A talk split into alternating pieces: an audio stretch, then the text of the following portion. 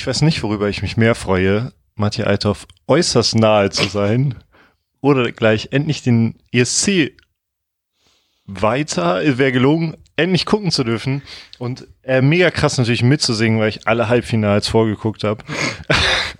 Äh, und ähnlich mitsingen werde ich morgen im Stadion und auch da wird mich Matthias Althoff begleiten. Hallo Lars Nieper, ich freue mich sehr über diese Aufnahme mit dir, weil es glaube ich die nächste Aufnahme ist, die wir hier hatten. Oder? Haben wir schon mal mit einem Mikrofon aufgenommen? Ja, bestimmt, oder? Bestimmt. bestimmt.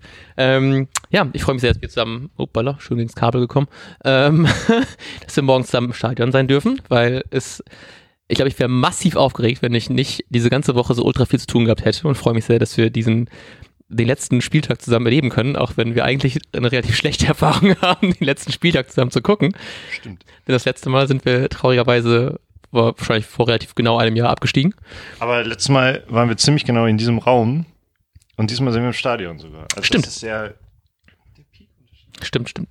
Wie ging es dir denn die ganze Woche? Warst du sehr aufgeregt oder konntest du dich irgendwie ich muss sagen, so Anfang der Woche habe ich mich, also habe ich mich überhaupt nicht damit beschäftigt, aber beschäftigt, war, war es ganz kurz weg und dann kam es tatsächlich mit jedem Tag mehr dran. Und Freitag war ganz kurz, da habe ich so, da habe ich schon so ein paar Highlights geguckt so von den letzten Spielen und war kurz ein bisschen gehypt und heute ein Glück aus guten Gründen äh, wieder abgelenkt. Aber ich glaube, spätestens morgen, wenn wir in den Zug steigen, äh, ist die Spannung da. Ja. Ähm, ging bei mir zum Glück auch ähnlich so. Also auch die ganze Woche immer mal wieder kurz dran gedacht, aber zum Glück nicht so viel, dass ich komplett in Panik verfallen mu musste. Und jetzt irgendwie heute dann geschaut, wie die erste Bundesliga gespielt hat und dann hat es ja Hertha noch geschafft, in die Relegation zu kommen. ähm, also, der, ich glaube, mindestens zwei Leute haben, haben sowas bei Twitter noch geschrieben, ja. dass sie dass sie, ich glaube, es kam von dir halt, dieses Szenario, dass Seike uns in der Relegation dann wieder zurück in Liga ja. 2 schießt. Es ist möglich. Es kommt, wird immer möglicher. Ich habe doch leider ein bisschen zu viel Angst vor, dass das passieren könnte. Ähm, aber ich versuche halt eben komplett optimistisch an die Sache ranzugehen. Ich ähm, habe, glaube ich, die letztens die schlimme Erfahrung gehabt, dass ich, glaube ich, kein Spiel diese Saison im Stadion, ich war noch in keinem Spiel in dieser Saison im Stadion, in dem Werder gewonnen hat.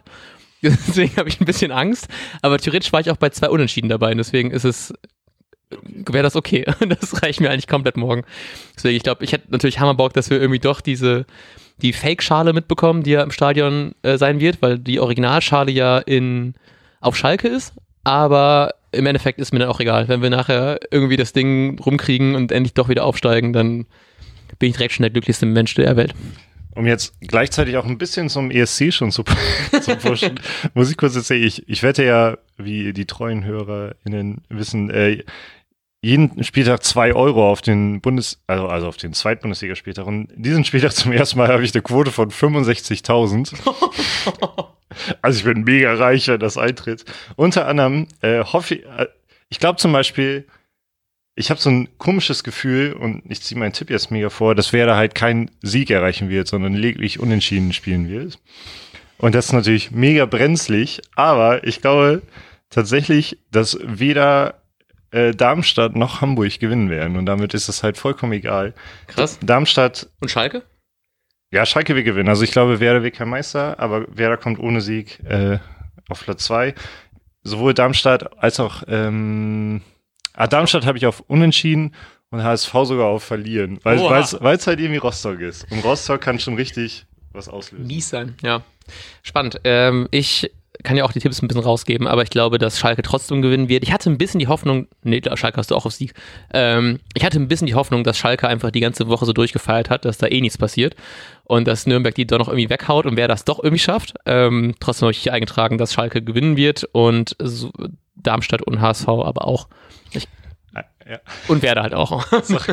ich muss gerade zurückdenken, weil das letzte Mal, als ich in Hamburg war, vor genau zwei Wochen, und da habe ich äh, dem lieben Herrn Öli, der, der uns gerade zuhört, im Silbersack mit den Nürnberg-Fans gefeiert.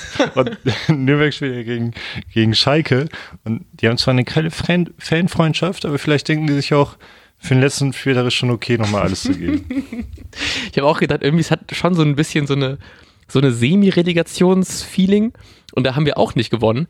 Deswegen könnte ich mir tatsächlich auch gut vorstellen, dass wir morgen einfach irgendwie ein langweiliges 2-2, also kein langweiliges offensichtlich, aber ein 2-2 sehen und das auch nicht gewinnen. Ähm, trotzdem die Frage, was glaubst du, wie das Spiel ausgeht? Du hast ja nur gesagt unentschieden, aber nicht wie hoch. Ich habe jetzt einfach auf 1-1 gesetzt.